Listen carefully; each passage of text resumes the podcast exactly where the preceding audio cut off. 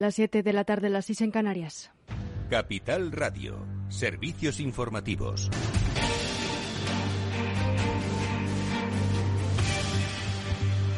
Buenas tardes. El Congreso elige a los diez únicos diputados, uno por grupo parlamentario, con acceso a secretos oficiales. Accederán a materias clasificadas como secretas, recibiendo información sobre el uso de fondos reservados por parte de Interior, Exteriores y Defensa y podrán controlar las actividades del Centro Nacional de Inteligencia. La entrada de miembros de Esquerra Republicana, Bildu, Junts per Cataluña y la CUP ha venido propiciada por la aprobación por parte de la presidencia del Congreso de un cambio para rebajar las mayorías en la designación de los miembros miembros de la llamada Comisión de Gastos Reservados. Tras la votación secreta por papeleta en urna, han sido elegidos Héctor Gómez del PSOE, Cuca Gamarra del Partido Popular, Iván Espinosa de los Monteros de Vox, Pablo Echenique de Unidas Podemos, Miriam Nogueras de Junts eh, por parte del Grupo Plural, Edmundo Valde Ciudadanos, Aitor Esteban del PNV, Merche Aizpurúa de EH Bildu y Albert Botran de la CUP proveniente del Grupo Mixto al haber obtenido más de la mayoría absoluta de los votos de los miembros de la Cámara, han resultado elegidos a los efectos de la resolución de la Presidencia de 26 de abril de 2022 los siguientes diputados. Señor Gómez Hernández,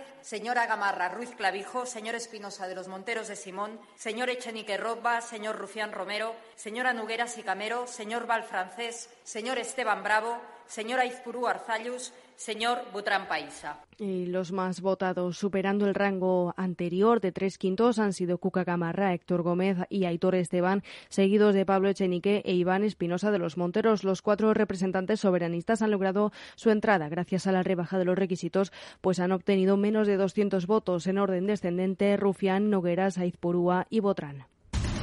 Y el Gobierno cree que los, los puentes con Esquerra Republicana siguen en pie y confía rebajar la tensión con los republicanos en la Comisión de Secretos Oficiales, que previsiblemente se reunirá la semana próxima. Fuentes gubernamentales reconocen que hay tensiones con el socio de investidura, pero niegan que su voto negativo al decreto anticrisis suponga un punto de inflexión con la formación soberanista. Además, señalan que la parte socialista del Gobierno apoya sin fisuras a la ministra de Defensa, Margarita Robles, por haber cumplido con su deber, dicen, pese a que los socios del Gobierno, Unidas Podemos y algunos socios de investidura como Esquerra Republicana, la CUP y el BNG pidieran su cabeza por el caso del espionaje a personalidades vinculadas al independentismo. Y en el Ejecutivo, el Ejecutivo salva in extremis el decreto anticrisis de medidas económicas frente al impacto de la guerra de Ucrania con el apoyo de EH Bildu, que ha argumentado su voto afirmativo en el interés general y pese al rechazo finalmente del Partido Popular, que ha alegado la falta de acuerdo con el Gobierno y la entrada de Bildu en la Comisión de Secretos Oficiales. El decreto ley que recoge el plan anticrisis es temporal, está en vigor desde el 1 de abril y hasta el próximo 30 de junio. La propuesta ha contado con 176 votos a favor del PSOE Unidas Podemos PNU VEH Bildu Más País, Compromís Nueva Canaria, PRC, BNG y Teruel existe frente a 172 en contra de Esquerra Republicana, Partido Popular y Vox y la abstención de Coalición Canaria. En todo caso, la Cámara Baja ha aprobado por amplia mayoría que se tramite como proyecto de ley, lo que permitirá la proposición de cambios por parte de los partidos políticos. Presentes 335 más 14 votos emitidos telemáticamente, sí 166 más 10 votos emitidos telemáticamente, no 168 más 4 votos emitidos telemáticamente, abstenciones una y por lo tanto queda convalidado el Real Decreto Ley. Y la inflación adelantada de abril que se modera hasta el 8,4% interanual frente al 9,8% con que cerró en el mes de marzo debido al descenso de los precios de la electricidad y los carburantes. El secretario de Estado de Economía, Gonzalo García Andrés, espera que siga bajando. Pensamos que la inflación va a seguir reduciéndose en, los próximos meses. Además, cuando las medidas que se han puesto eh, en marcha para reducir la tarifa eléctrica y el coste de la, electricidad para empresas y para familias alcancen su pleno potencial, eh, incluyendo eh, la medida que se pondrá en vigor en los, eh, en los próximos días y que sobre la que se ha alcanzado un acuerdo esta semana con la Comisión Europea y el Banco Central Europeo afronta el dilema de endurecer su política para frenar el impacto de la inflación en la zona euro. Su vicepresidente, Luis de Guindos, señala que la coyuntura internacional apunta a una ralentización del crecimiento en la eurozona y con el conflicto bélico un aumento de los precios energéticos que ha amplificado la inflación en la eurozona. Por ello, apremia a los Estados miembros aceleran la transición ecológica. Es todo por ahora. Continúen informados en capitalradio.es. Les dejamos en Afterwork con Edu Castillo. Capital Radio. Siente la economía. Al contratar al informático, lo entrevistaste. Y al contratar a la contable, también. Si en tu empresa todos han hecho una entrevista de trabajo, ¿por qué tu banco no? Con Sabadell, tu banco es parte de tu equipo. Entrevístanos y te demostraremos que somos el banco que tu empresa necesita. Pide tu entrevista en bancosabadell.com barra entrevístame. Sabadell, ¿necesitas un banco? Automatic amplía sus instalaciones ofreciendo un servicio más ágil en el mantenimiento del cambio automático. Automatic Express. Haz el mantenimiento de tu cambio automático con Automatic Express. Pide tu cita en el 91 6 44 44 22 o en automatic.es. Tu mantenimiento del cambio automático en un Express. Invertir en acciones y ETFs con XTB tiene muchas ventajas. No tienes ninguna comisión hasta 100.000 euros al mes. La apertura de cuenta es online, rápido y sencillo y tenemos atención al cliente 24 horas al día en español. Más de 450.000 clientes ya confían en nosotros. xtb.es. Riesgo 6 de 6. Este número es indicativo del riesgo del producto siendo uno indicativo del menor riesgo y 6 del mayor riesgo. ¿Te interesan las tendencias en innovación digital? Ven al Congreso Anual organizado por la Asociación Aslan. Digitalización es futuro. Más de 125 expositores especializados en ciberseguridad, infraestructuras híbridas, comunicaciones, inteligencia artificial y mucho más te esperan en el Palacio de Congresos de IFEMA del 18 al 19 de mayo. Entrada gratuita en inscripción.aslan.es.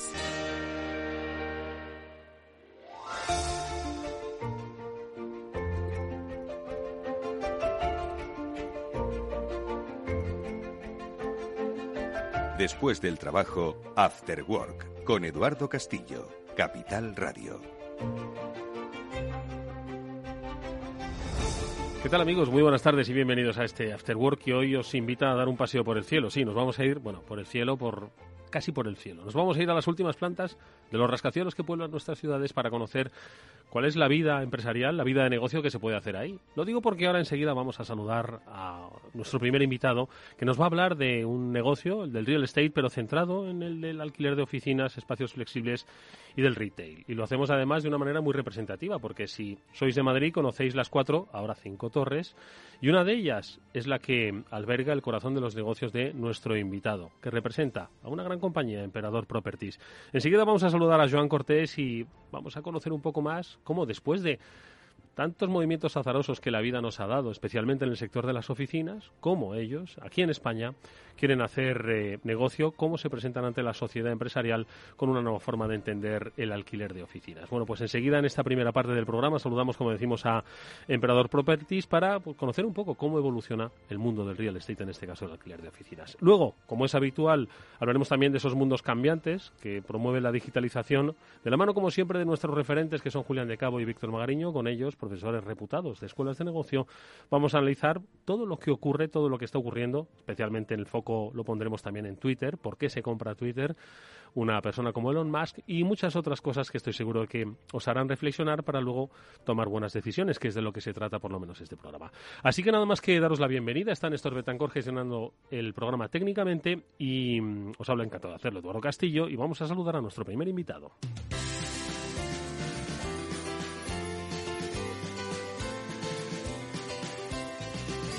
Digo por el cielo porque la Torre Emperador Castellana conocida antiguamente como Torre Espacio, si todavía no sabíais que ha cambiado de nombre, eh, pues no sé cuántos pisos tiene. Se lo voy a preguntar a nuestro invitado Joan Cortés, que es director general de Emperador Properties aquí en España, que es el propietario de la Torre Emperador Castellana. Joan, ¿qué tal? Buenas tardes, bienvenido. Pues buenas tardes, Eduardo. Muchas gracias por invitarme. ¿Cuántos pisos tiene?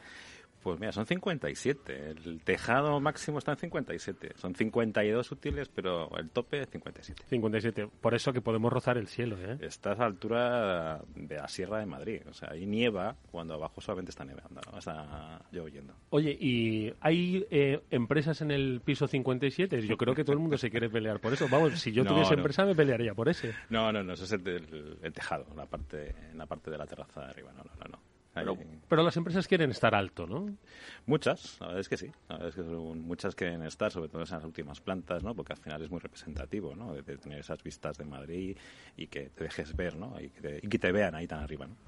Oye, pues eh, Emperador Properties es el propietario de, entre otros, aquí en España, otros activos, como es el caso de la Torre Emperador Castellana, que cambió su nombre, eh, si no me equivoco, hace a finales del año 2021, ¿no? Correcto, sí, sí. En, septiembre cambiamos el nombre tanto de, Torre Antigua Torre Espacio, que ahora es Torre Emperador Castellana, como de otro de nuestros edificios que tenemos en Barcelona, que era el edificio de Telefónica, y ahora es Diagonal One, porque está en el número uno de Diagonal en Barcelona. Mm. Se cambia el eh, nombre, pero sin embargo la propiedad viene de lejos. Es 2005, 2015 cuando eh, adquirís la, eh, la, antigua Torre Espacio, la actual Torre Emperador.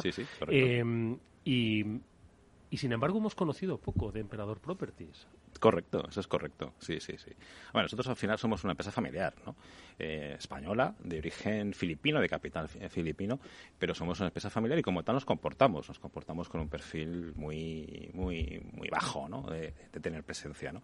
Sí es cierto que en los últimos años, como hemos hecho este, este un cambio, un cambio importante, ¿no? Eh, nosotros, nuestras inversiones, ¿no? Somos, caracterizamos por ser un grupo inversor patrimonialista que buscamos eh, y nos quedamos en nuestros activos en el largo plazo y generamos valor sí es cierto que no nos conocían, ¿no? Nos conocían quizá por otros negocios del, grupo y, bueno, decidimos marcar un poquito más de, impronta cambiando el nombre a la torre para que nos conozcan un poquito más. Oye, Joan, ¿y cómo se genera valor en este negocio? Es decir, ¿cuál es el modelo que os hace únicos o que os hace diferentes? Bueno, nosotros al final lo que invertimos son en activos peculiares, ¿no? Yo me gusta decir que son activos únicos y particulares. Y tanto que lo son, ojo, ¿eh? Un poco, un poco.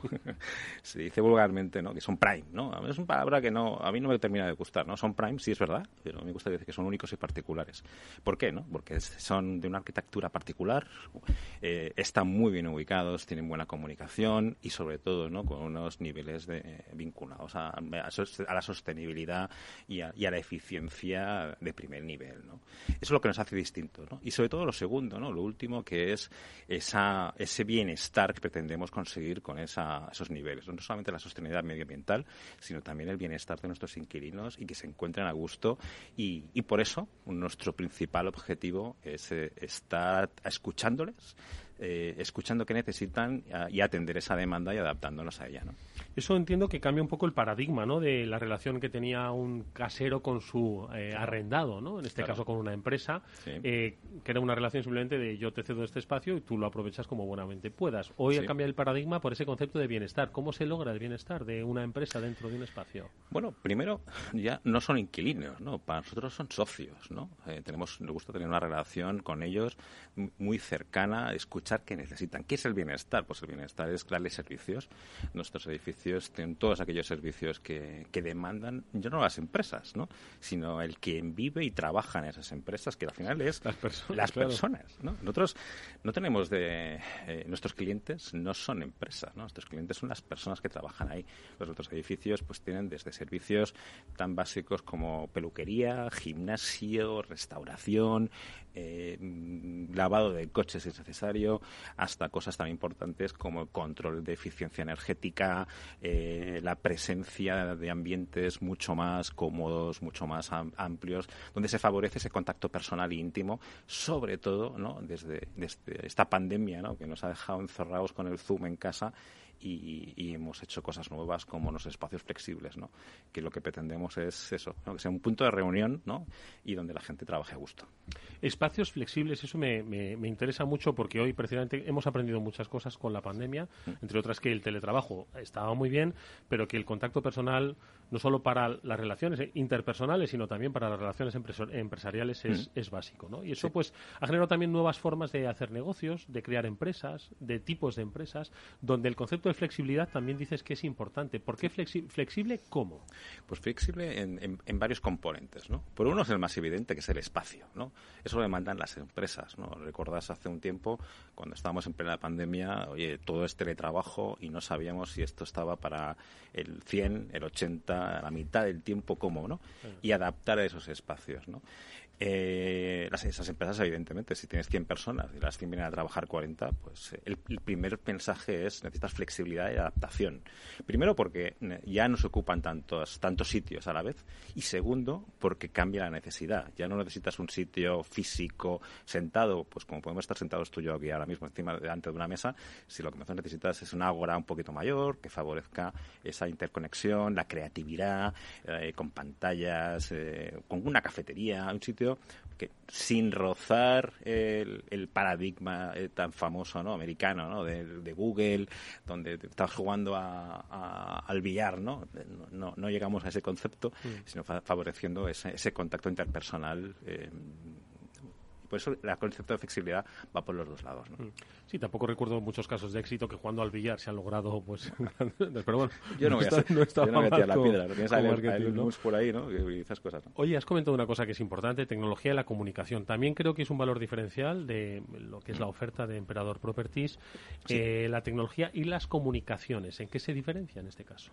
Bueno, en nuestro caso lo que, hacemos, lo que pretendemos es que es una, tecnológicamente la tecnología para nosotros es importante porque la aplicamos en distintas líneas.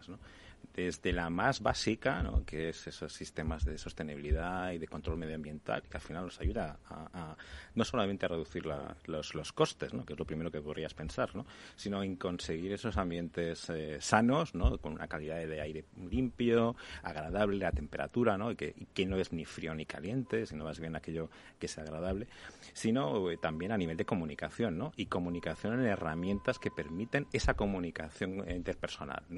Eh, nosotros es muy importante que nuestros eh, socios, ¿no? nuestros socios dentro de la torre, conozcan qué está sucediendo, conozcan qué, qué, va a pasar mañana, conozcan pues muchas cosas que les hacen estar mucho más en contacto con nosotros. ¿no?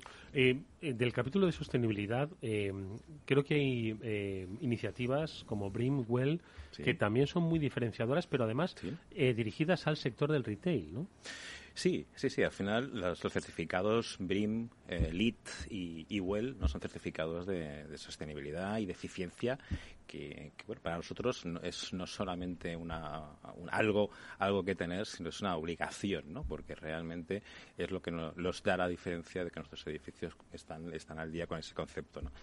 Eh, en el retail, ¿no? Nosotros ahora mismo, nuestro último proyecto que vamos a inaugurar en septiembre, que es eh, Espacio Caleido, el, Torre Caleido, eh, estamos consiguiendo esa certificación LEED que, realmente es paradigma de sostenibilidad y de y de buen, buen sitio. ¿no? Has mencionado Torre Caleido, hay que decirle a los oyentes que esta es la quinta torre. ¿eh? Correcto, perdón, sí, sí, sí. De momento en el espacio de cuatro torres ya hay una quinta, Caleido, en la que estáis ahí desarrollando no solo negocio de eh, alquiler de oficinas para empresas, sino también eh, para el retail, para centro comercial. ¿no? Sí, concretamente tenemos ahí un, un 50% en ese, en ese proyecto que se compone de una torre que es eh, la torre donde está ahora mismo el Instituto de Empresa, donde han llevado desde septiembre. Se ha llevado a la universidad. la universidad, la universidad. Eso es aproximadamente la mitad del espacio. Y la otra mitad del espacio, cuento que es una, una T invertida, ¿no? El edificio en altura es el IE y la T, la parte de abajo, hay una clínica, Quirón, ¿no? Que viene con una clínica deportiva,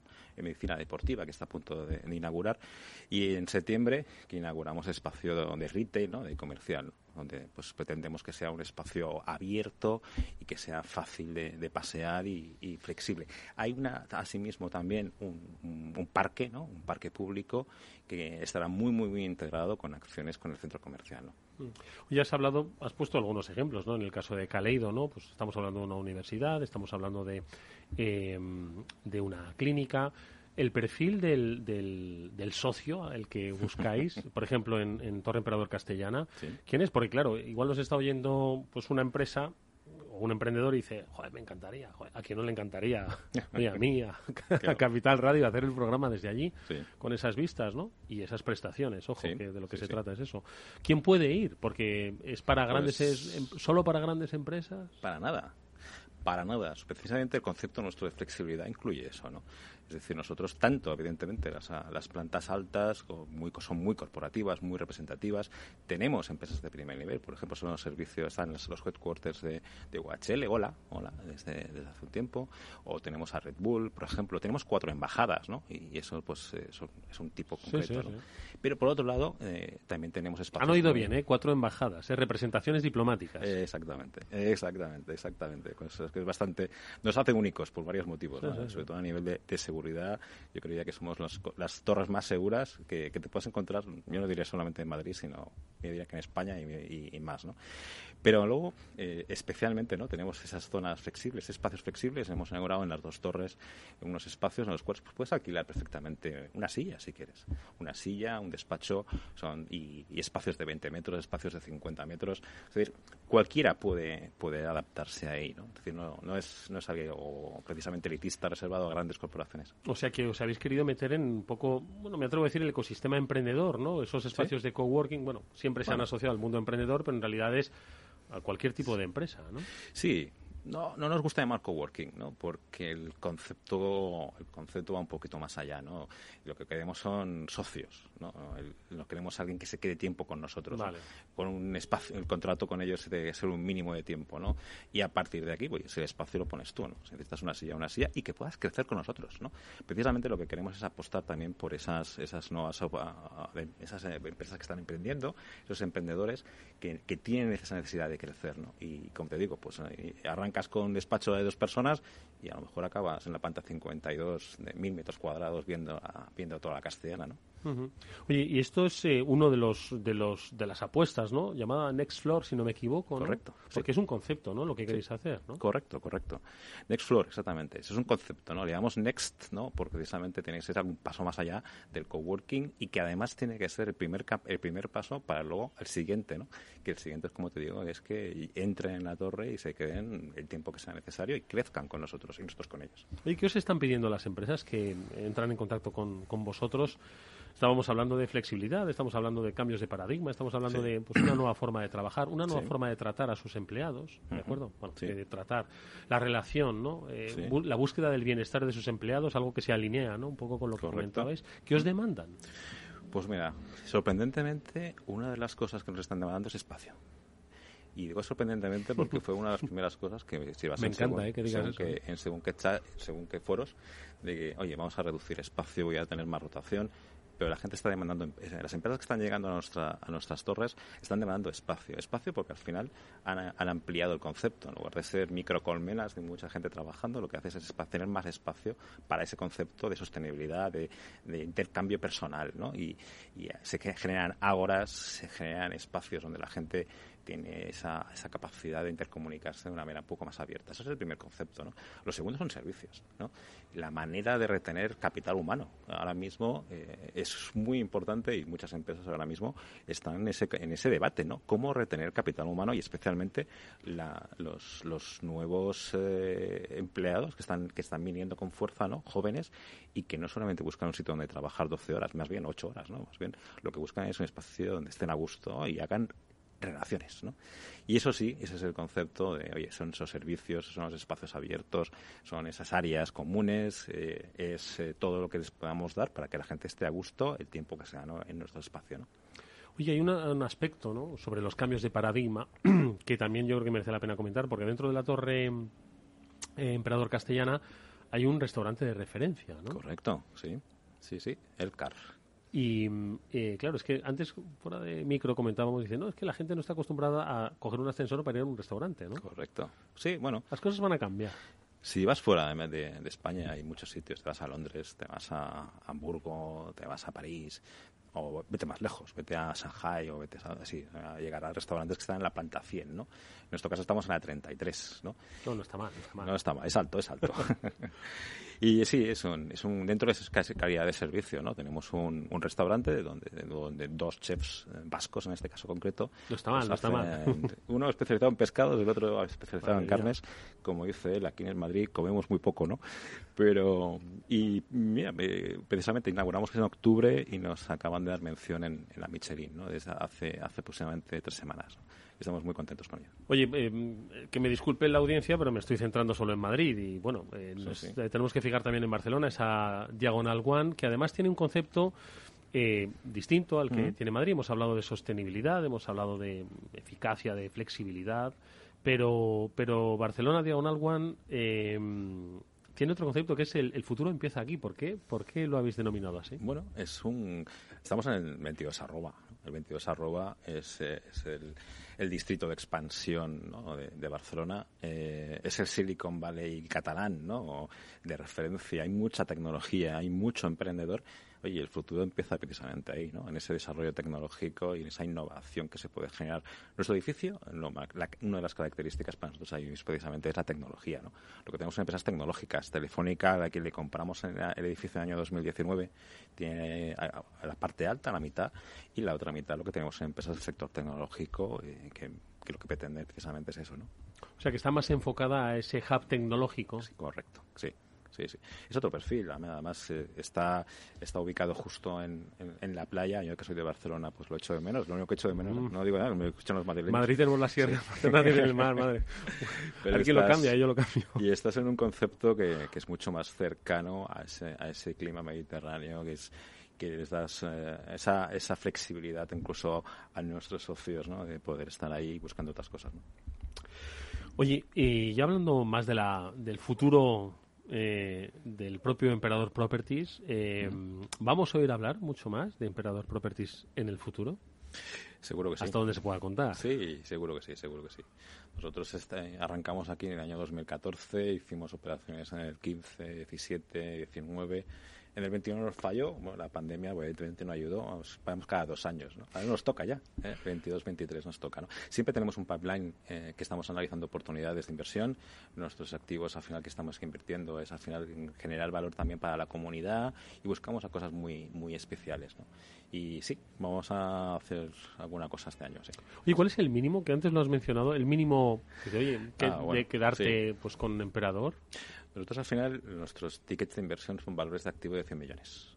Es decir, que edificios particulares que tengan un valor patrimonial de, de 100 millones aproximadamente. Los proyectos de ahí hacia más. bueno, como dices, o como decimos nosotros, ¿no? Somos, eh, llegaremos tan lejos como seamos capaces de soñar, ¿no? Y este es el, como decías, el cielo, ¿no? nuestro, nuestro límite es el cielo, ¿no? el nuestro y, el de nuestros socios, claro. Oye, ¿y el momento del sector del real estate que... ¿Mm? Es un buen termómetro ¿no? de los momentos empresariales. ¿Cómo lo ves? Bueno, estamos en un momento de incertidumbre. ¿no? El último año y medio pues, ha sido muy complicado por muchas razones, pero por otro lado eh, lo vemos con mucha lo vemos con, mucho optimismo, ¿no? Es decir, los ratios se están recuperando. Eh, precisamente estaba antes de ayer, perdona, estaba precisamente en la presentación del, análisis de mercado del primer trimestre y lo que se están viendo que se están recuperando las, oportunidades de inversión. Hay, hay, hay, oportunidades de inversión, se están recuperando las yields, se están recuperando también las, las rentas y, hay mucho grupo, especialmente inversor eh, extranjero, que está interesado en, entrar, ¿no? Y ahí lo vemos con, con, con optimismo. Bueno, pues eh, quedaos con dos nombres. El primero de ellos, el de Joan Cortés, que es el CEO de Emperador Properties aquí en España, al que le agradecemos muchísimo que nos haya acompañado y nos haya eh, bueno puesto en conocimiento de este interesantísimo grupo que le deseamos toda la suerte del mundo en, su, en sus proyectos. El segundo nombre es el de eso, Emperador Properties. Mirad, si vais hacia dirección Burgos, mirad a la izquierda. Pues la primera de las Torres, ¿no?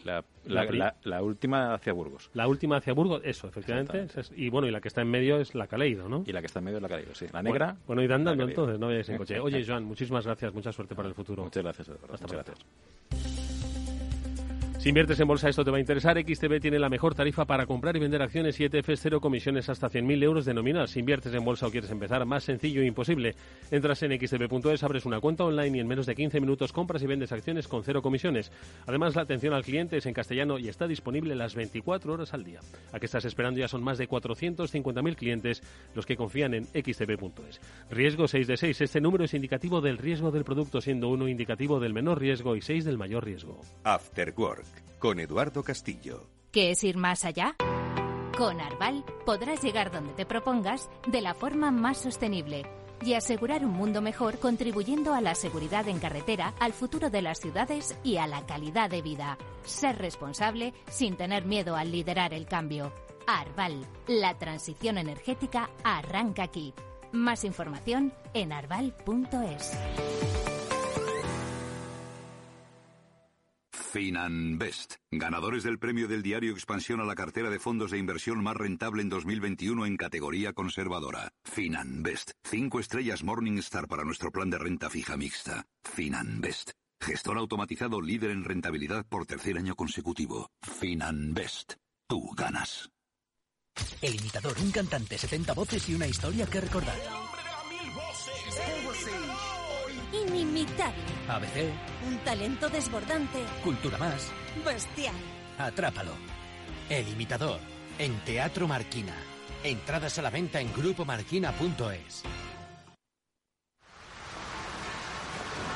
¿Has vuelto a los atascos? Forma parte de la vida de Madrid y esa vida va aparejado con atasco. Realmente el atasco que te absorbe la energía es el de la entrada a trabajar o cuando llegas tarde a una reunión o cuando vas a dejar a tu hijo en el colegio y va a, perder, va a perderse la primera hora de clase. Cuando vengas a Madrid, chulona mí. Reconduce tus números. Voy a ser temperatriz de lavapiés. Desatasca tus inversiones. Y alfombrarte con claveles la gran vía. Recalibra tus cuentas. Bañarte con vinillo de Jerez. Que no se atasque tu economía. Sintoniza Capital Radio. No me gusta el mundo atascado.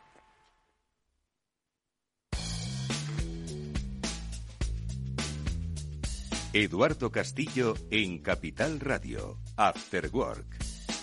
Bueno, pues eh, ya están con nosotros, son Julián de Cabo, Víctor Magariño, son vuestros eh, gurús de referencia, son los míos por lo menos, y hoy, a diferencia de otros días, me he acordado de los temas pendientes que teníamos y que nos dejamos justo al final del programa y que de hecho uno de ellos pues eh, se ha ejecutado. Nos quedamos diciendo que Elon Musk estaba interesado en comprar Twitter y parecía que había como trabas para su adquisición y esta semana pues se ha conocido que efectivamente va a comprarlo por 44 mil millones de dólares.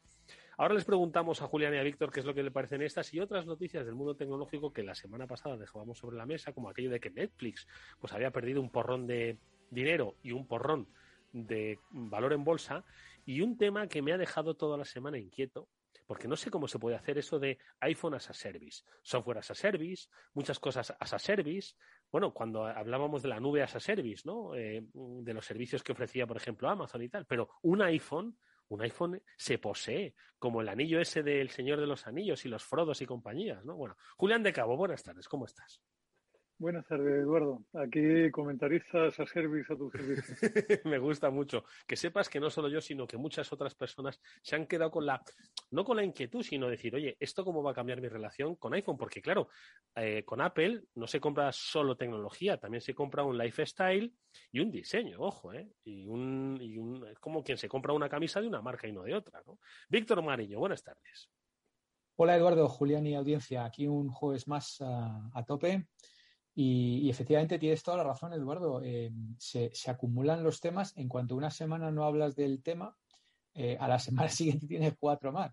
Porque nos dejamos Netflix, ahora tenemos eh, Twitter, pero también tenemos un movimiento súper interesante de Amazon con Prime. Tenemos el, incluso el pasado nos persigue con Twenty cerrando y tal. En fin, o sea, hay, hay de todo en la viña del Señor. Pues eh, no sé, ¿por, ¿por, dónde empezamos a la, la, la, recogida de la viña? Porque, yo, hombre, yo creo que por lo de Twitter, ¿no? Que es lo más, lo más gordo. Sobre todo, me, a mí, de las cosas que he intentado leer estos días, había uno, un artículo que es el que, bueno, no es que es el que más me haya gustado, no es que no me haya gustado, sino simplemente decía, la gente todavía no sabe por qué Elon Musk ha comprado Twitter. Quizás, hombre, tampoco lo va a desvelar, pero una cosa está clara, y esa es mi opinión, y es que entiendo que querrá ganar dinero con esto. Seguro que influir y todo lo que queráis, pero ganar dinero con esto. A ver, ¿cuáles son vuestras primeras reflexiones? Venga, ¿quién se arranca? Él dice no que no. hay que, no hay que olvidarse, Eduardo, Julián. de que no es el primer, no es el primer magnate que se compra un medio de comunicación. Un tal Jeff Bezos, también entrando en la crisis de los 50, se compró su propio medio hace una temporada, ¿no? Con lo cual es, es cualquier cosa menos novedoso. Hombre, él, él, es un hombre que ha estado muy vinculado a Twitter desde hace muchísimo tiempo y que lo, lo, lo, que resulta algo más increíble es esto que dice de que quiere hacer de Twitter un medio donde se sea modélico en cuanto a libertad de expresión, etcétera, etcétera. Ya veremos en qué termina la historia. Pero vamos, yo, creo que es simplemente una más de alguien que quiere dominar el mundo conocido e ir un poco más allá. Yo también pensaba que era eso, ¿eh? ¿eh? influencia, es decir, tu propio medio de comunicación, convertirlo en un medio de transmisión de información, ¿no? Y también punto de encuentro y todo lo que quieras, ¿no? Pero, ¿cuál es tu reflexión, Víctor? Pues eh, no, comentaba que eh, ha dicho que eh, para él el dinero no es lo importante, ¿no? Lo, ha dicho. Entonces, ganar dinero con Twitter, no que no el dinero no sea importante, sino ganar dinero con Twitter. Entonces, al final las cifras que el tipo se le calcula una fortuna de 200 mil millones de dólares, es el tío más rico del mundo, como mínimo en el top 3, y se ha gastado pues, más o menos un 25% en comprar Twitter, ¿no? Que, que no está mal, ¿no? Y, a partir de ahí yo creo que está todo el mundo pues muy, muy despistado. Yo creo que no, no, le, no le tienen pillado el, tranquillo a este, a este hombre, ¿no? Eh, hay todo el, pensamiento progre que, está con, con, las carnes desgarradas, pensando que le pueda volver a poner la cuenta a Donald Trump y, pensando que pueda haber fake news de hacia un lado. Eh, por otro lado, eh, se piensa que, lo lógico es que intente ganar dinero, aunque él ha dicho que no, repito, y que pueda haber eh, suscripciones premium, que pueda haber, bueno, pues un, empuje a, todo lo que sean anuncios y demás. pero yo creo que en general la gente está bastante, bastante despistada. Yo hoy leía una encuesta de estas así que la gente pone en LinkedIn y, era muy sencilla. Eh, ¿Crees que Elon Musk va, a mejorar Twitter, sí o no? O sea, e, es, muy de sí o no. Y la gente respondía, el 70% eh, respondían sí. Pero que es, perdona, ¿qué es mejorar Twitter? Es decir, o sea... Muy buena pregunta. Claro, que es mejorar Twitter? Pues no sé. A mí Twitter como herramienta, ahora si queréis hacemos un poco comentarios sobre lo que os parece como herramienta de uso. Perdona, Víctor, no te quiero interrumpir. No, eh, eh, a mí me parece una excelente pregunta, pero por eso eh, estas respuestas abiertas, el 70% respondía que sí. Yo además he respondido que sí, ¿no? Sí que es verdad que Twitter era un poco el rara avis, ¿no? Porque en, un mundo donde lo digital había acumulado cantidades ingentes de riqueza y, crecimientos espectaculares, pues Twitter era como, como, la, pues eso, la promesa que nunca eh, despuntaba. Ya sabes que ha sido dardo, o perdón, dardo no, Diana del dardo de nuestro querido Scott Galloway varias veces. Eh, incluso yo creo que tuvo bastante que ver con, la bajada de, Jack Dorsey, que sabéis que era eh, CEO de Twitter y CEO de, Foursquare, y, que, además que, quería mudarse a, África y tal. Entonces este le bombardeó dramáticamente y eh, bueno, pues hace poco eh, Jack Dorsey dejó la compañía. Parece curiosamente que ahora eh, está favorable a, este takeover, ¿no? A esta, esta adquisición del control por parte de, de Elon Musk, ¿no? Entonces, bueno, yo creo que vamos a salir de, dudas pronto. habla, ha hablado, si le, habéis seguido antes de la compra, ha hablado de acabar con esta ola woke, el famoso woke, que es el, el, sí, el pensamiento este pues ha, hablado de que y ofendido y tal claro ha hablado de de, de, alguna manera eh, no sé si terminar o, modular un poco esto. También habló de, de, cómo Netflix se había convertido en el paraíso de lo woke también con lo cual bueno eh, son algunas pistas que pueden indicar eh, pues eso, que si le cortas la cuenta a un presidente de los Estados Unidos por determinadas cosas, pues también puedes cortar otras cuentas por, decir otras cosas. Entonces, eh, vamos a ver, vamos a ver cómo, evoluciona el tema, pero yo creo que vamos a salir de dudas de aquí a poco. Pero fíjate, yo esto me recuerda mucho, ahora eh, quiero ir también a reflexiones, no sé si se está sobreestimando el poder de Twitter, el poder de influencia de Twitter, el poder mundial de influencia de Twitter. Yo recuerdo que un, director de, de, de periódico que tenía cuando yo me quejaba, decías, era, eso me recuerda a cuando uno decía, me van a escuchar en el Kremlin, ¿no? Entonces al final decía, pues es que el alcance que tiene es limitado, ¿no? Entonces Twitter obviamente no tiene un alcance limitado, pero para mover conciencias, seguro que mueve algunas, ¿eh? No estoy, vamos, no, no me cabe la menor duda, ¿no? Pero yo creo que lo hemos comentado más de una ocasión en este programa, que aquí en España, de los 42 millones que, que, convivimos más o menos bien. Eh, algunos. En eh, España, pues, ¿cuántos usan Twitter? Cinco, seis, ¿no? Y el efecto real, porque hay quien lo usa pues, para hablar de fútbol y otros para calentarse de ideas políticas. Entonces, no sé yo hasta qué punto. A ver, Julián. Hombre, quizá una, una de las claves, a lo mejor es una clave personal que, comentaba Víctor por encima. O sea, eh, Jack Dorsey, que es el fundador de Twitter, es amiguete y coleguita de, de Elon Musk hace muchísimo tiempo, con lo cual a lo mejor vemos con eso una tercera llegada de este buen hombre al frente de la compañía. que yo no creo que vaya a crecer mucho porque sea, o sea, yo creo que Twitter está muy, muy autosegmentada, a no ser que, que los planes de este buen hombre pasen por, por redefinir por completo la plataforma, cosa que no creo, porque aparentemente él se encuentra muy cómodo con la plataforma tal cual es. Pero tal, tal cual está Twitter, yo creo que tiene por definición un alcance limitado y limitado esencialmente a gente que, que prioriza muchísimo la información, en, más, que, más que la información en tiempo real, el dato en tiempo real, porque la información es la evolución del dato y, no todo el mundo que utiliza Twitter se dedica a contrastar, a mirar, a medir y a, y comparar. Pero si, si tú tienes mucho interés, o sea, Twitter es una herramienta que puede ser útil si tú estás enfocado a un nicho determinado y te interesa conocer sobre ese nicho y tienes la paciencia de, pasarte un tiempo viendo qué cuentas merece la pena seguir, leyendo y contrastando y tal, te puede valer. Yo particularmente no soy muy, muy fanático, Eduardo, y, y mira que sé que, que los que estáis en el mundo de la información, si le tenéis un gran aprecio a Twitter por la inmediatez y porque probablemente es el primer lugar donde se recoge la noticia o el inicio de la noticia.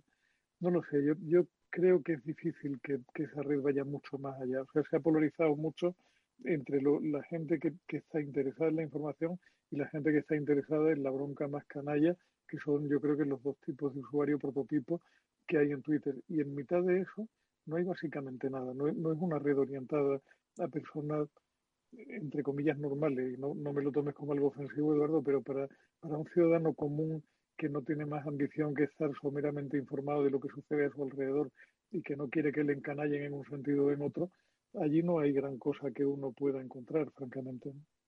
Twitter es una aplicación fantasma en su móvil, efectivamente, para todo ese ciudadano que no, no le interesa. No sé, supongo que es una cuestión de tiempo ver qué es lo que, qué es lo que va a pasar. No podemos adelantarnos a, a la mente de, de, una personalidad como la de los más, ¿no? Eh, Víctor, venga, último, última reflexión, porque yo creo que tampoco, es que tampoco podemos decir mucho más, ¿no? Sí.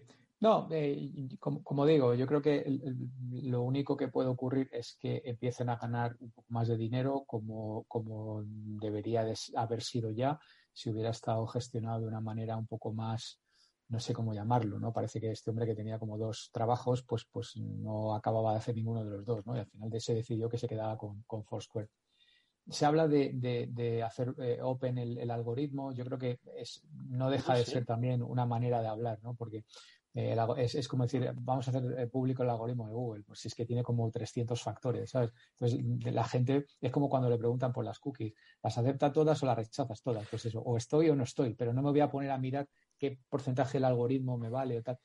No, no lo sé, yo, yo, yo creo que. Sí.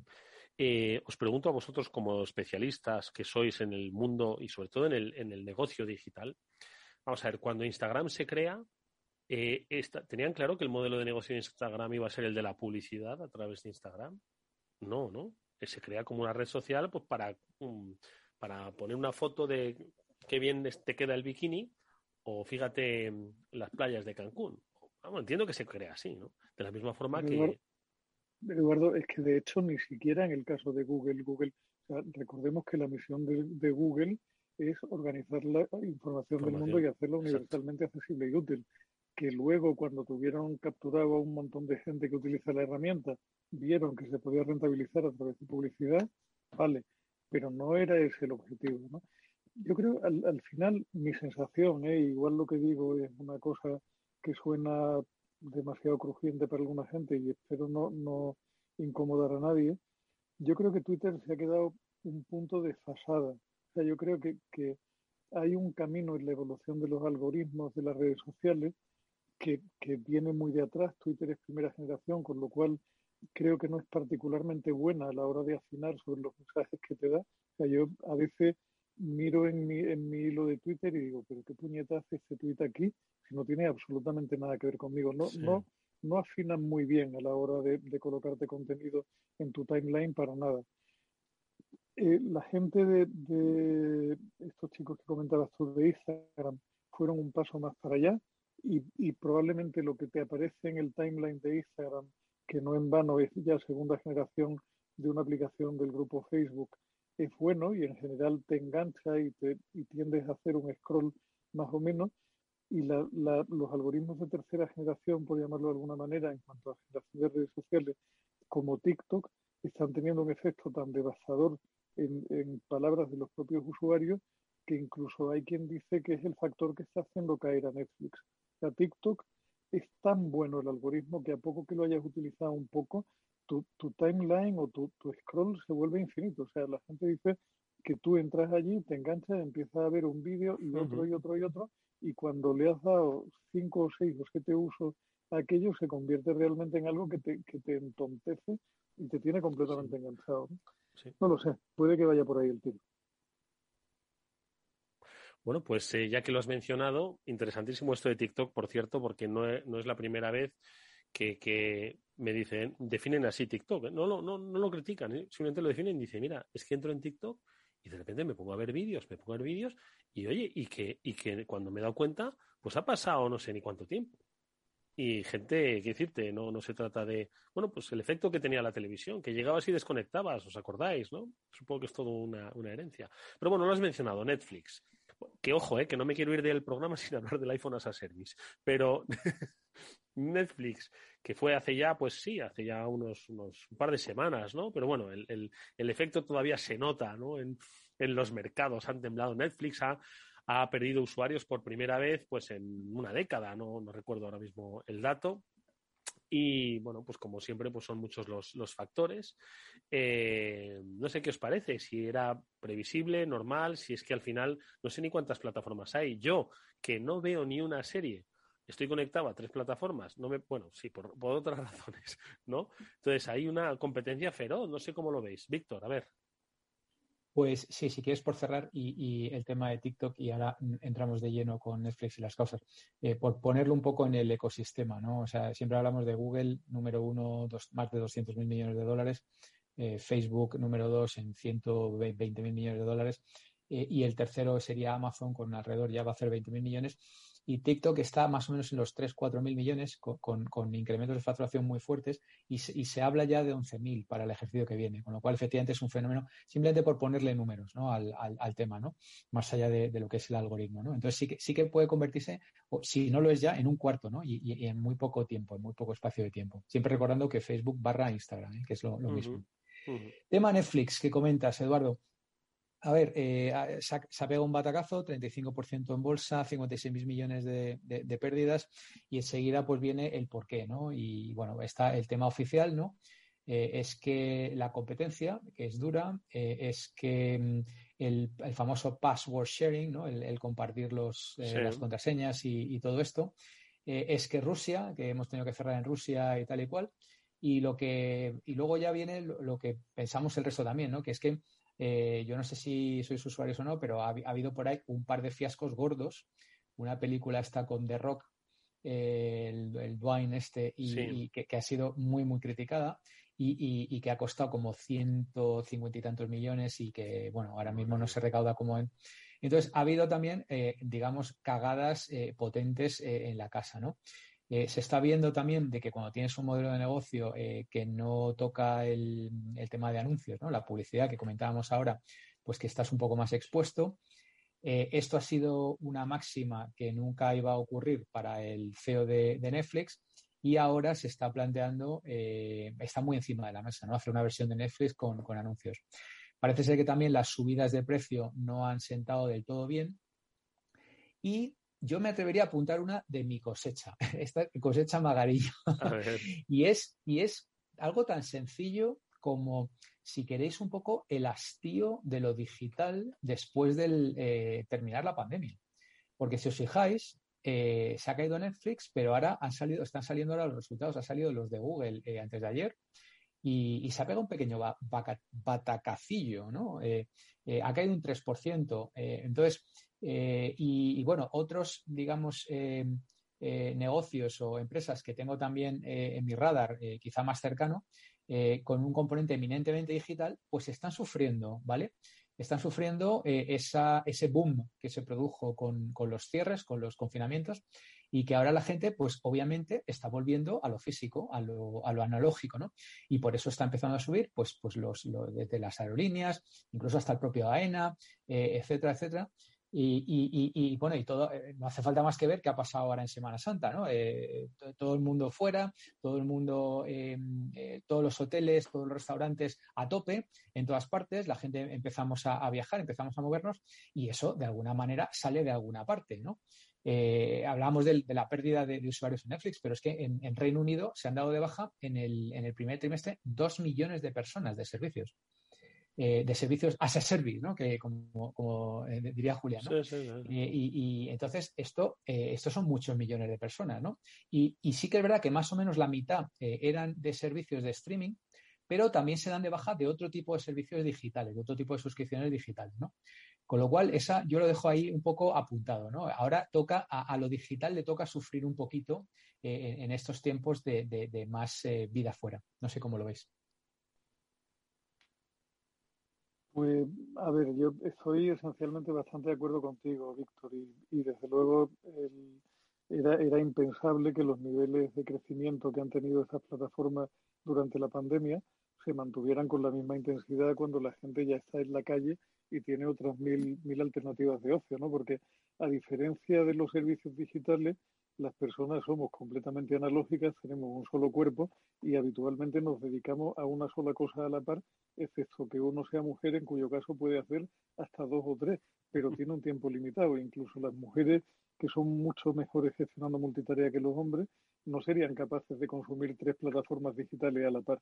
Y lo que ha terminado por pasar en nuestra vida es que esa, manía del, del como servicio y este esa compulsión por tener acceso a la totalidad del conocimiento y tal, ha llevado a que en muchísimos hogares, como estabais diciendo, haya muchas plataformas simultáneamente presentes. En general, tú tienes la plataforma, hay, hay, una, hay un porcentaje de población amplio que tiene Prime Video porque están suscritos a Amazon Prime para otra serie de cosas y ya tienen ahí un montón de contenido.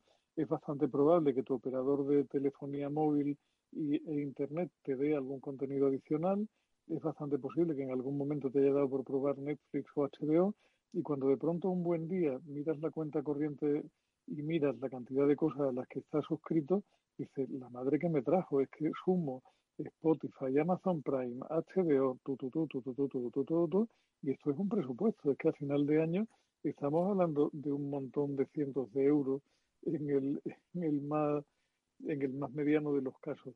Con lo cual, en algunos casos, como dice Víctor, la gente se organiza para que hogares que, que son de una sola persona se ponen de acuerdo varios amigos para compartir una cuenta entre cuatro o cinco, o incluso se hacen cachondadas, que imagino que conocéis perfectamente, como la de, la de contratar Netflix en Turquía a través del uso de una, web, de una, de una VPN, porque en Turquía las tarifas son como la tercera parte en euros de lo que son en, en España, con lo cual tiene el mismo servicio, dado que además puedes oír, o sea, no, no te obligan a escuchar las cosas en turco, turco, sino cualquier idioma que tú selecciones, pues al final la gente se busca la vida para pagar lo menos posible. Porque además hay, yo creo, también un efecto implícito de desilusión o de decepción en, para toda una generación como es la nuestra, que estaba acostumbrada a un modelo de consumo que dejaba huella. Tú te comprabas un disco, te comprabas un libro, te comprabas una película y aquello estaba allí para toda tu vida y formaba parte de tu patrimonio. Tú te das de alta en Netflix y de pronto decides dejar de darte de alta y lo único que tienes es el recuerdo bueno o malo que te pueda quedar de algo, pero no tienes nada. no, ves películas de buena confección, pero que pasan por tu vida como cuando sí, es, puro, es entretenimiento de consumo, es, es un poco esa, esa imagen de Homer Simpson tumbado en el sofá con el hilo de baba cayéndole por la comisura de la boca porque no se está enterando de nada. El otro día me comentaba, no, no, no voy a dar mucha pizza porque me puede matar como, como me oiga, y es de los que a veces oye el programa, pero alguien de mi familia que me comentaba que su cónyuge, y así no doy tampoco sexo no sabemos de, de, la persona en concreto, me dice, mira, no te lo vas a creer, pero lo que vemos últimamente en Netflix son esas series que son el, el serial sudamericano revivido, porque es lo que más nos atonta, lo que más nos aísla y lo que más nos quita de los problemas del día a día. Y llega un momento en que yo creo que si nos ponen ahora la dama de rosa de nuevo, nos enganchamos ahí con tal de no estar al, al tanto de, de, nuestra vida diaria. ¿no? Y me quedé un poco de cuadro porque la persona que me lo decía, tanto esa persona como su cónyuge, son personas con muy buen nivel mental, que hacen cosas muy serias, que están metidas en temas muy interesantes y dicen, madre mía mi vida, ¿no? O sea, si las plataformas que yo, me siento identificado. Eh, me siento razonablemente. A ver, no, no, de llegar a ese nivel, ¿no? De, de eh, soap, ¿no? Como dicen en. Pero sí que, sí que yo últimamente he dado con un par de shows de estos realities de, eh, en Netflix. Uno se llama Too Hot to Handle, que no sé cómo es la traducción en, en español. Y, y, el otro se llama The Ultimatum, que son realities y tal. Y, lo que tú dices, o sea, es perfecto para, para desconectar, ¿no? Cuando allá a las, a, las 10 de la noche o 10 y media, pues necesitas un poco de, de, desahogo intelectual y de, y de borrar. Eh, claro, pero por, eh, ese camino terminaremos en el SaaS, que es el Sálvame as a Service. Oye, pues eh, amigos, que mm, es que se nos ha ido el tiempo, como quien dice. No me puedo creer, no hemos dejado el iPhone otra vez. Exactamente, no, no, pero por favor, dime, ¿qué es eso del iPhone as a Service, por favor? A ver. A ver, muy, muy rápido, en, en, 15 segundos.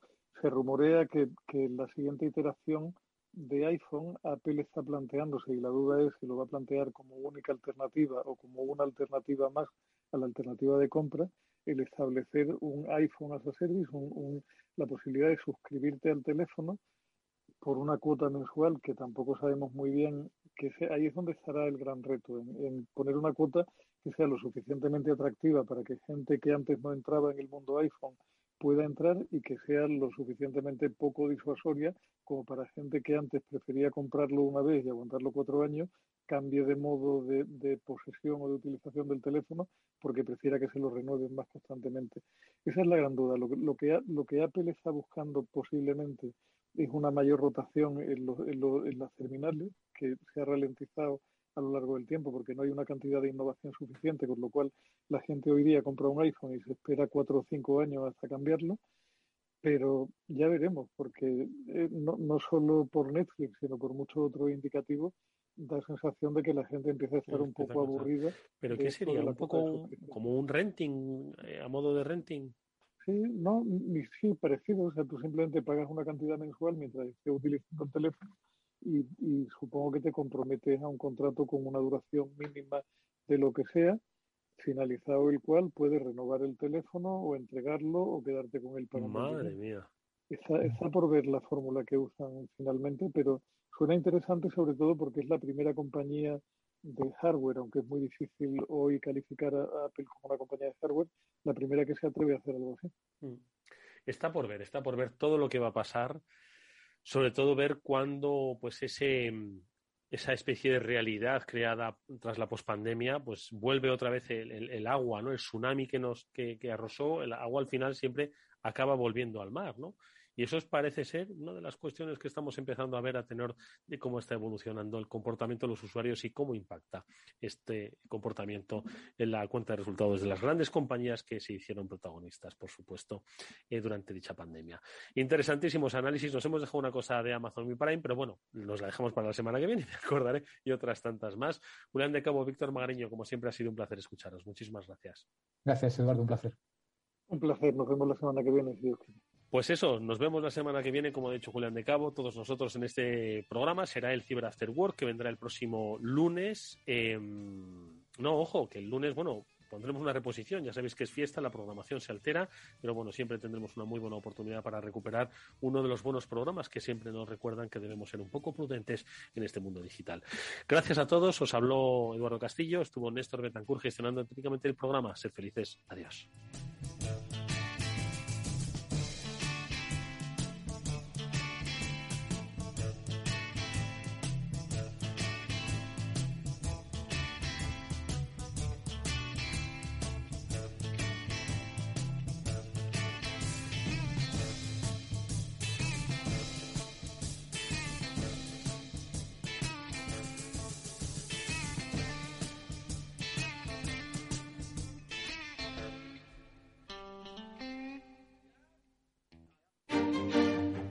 Los viernes en Capital Radio, la salud protagonista.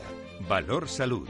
Industria, pacientes, profesionales y directivos del sector. Investigación y todas las áreas del mundo de la salud y sanidad con sus personas y empresas. Evolución de la pandemia. Novedades de nuestra medicina y sus profesionales. Con los expertos y destacadas empresas. Valor Salud. Cada viernes a las 10 de la mañana, la salud protagonista con contenidos claves y un estilo propio. Valor Salud. Con Francisco García Cabello.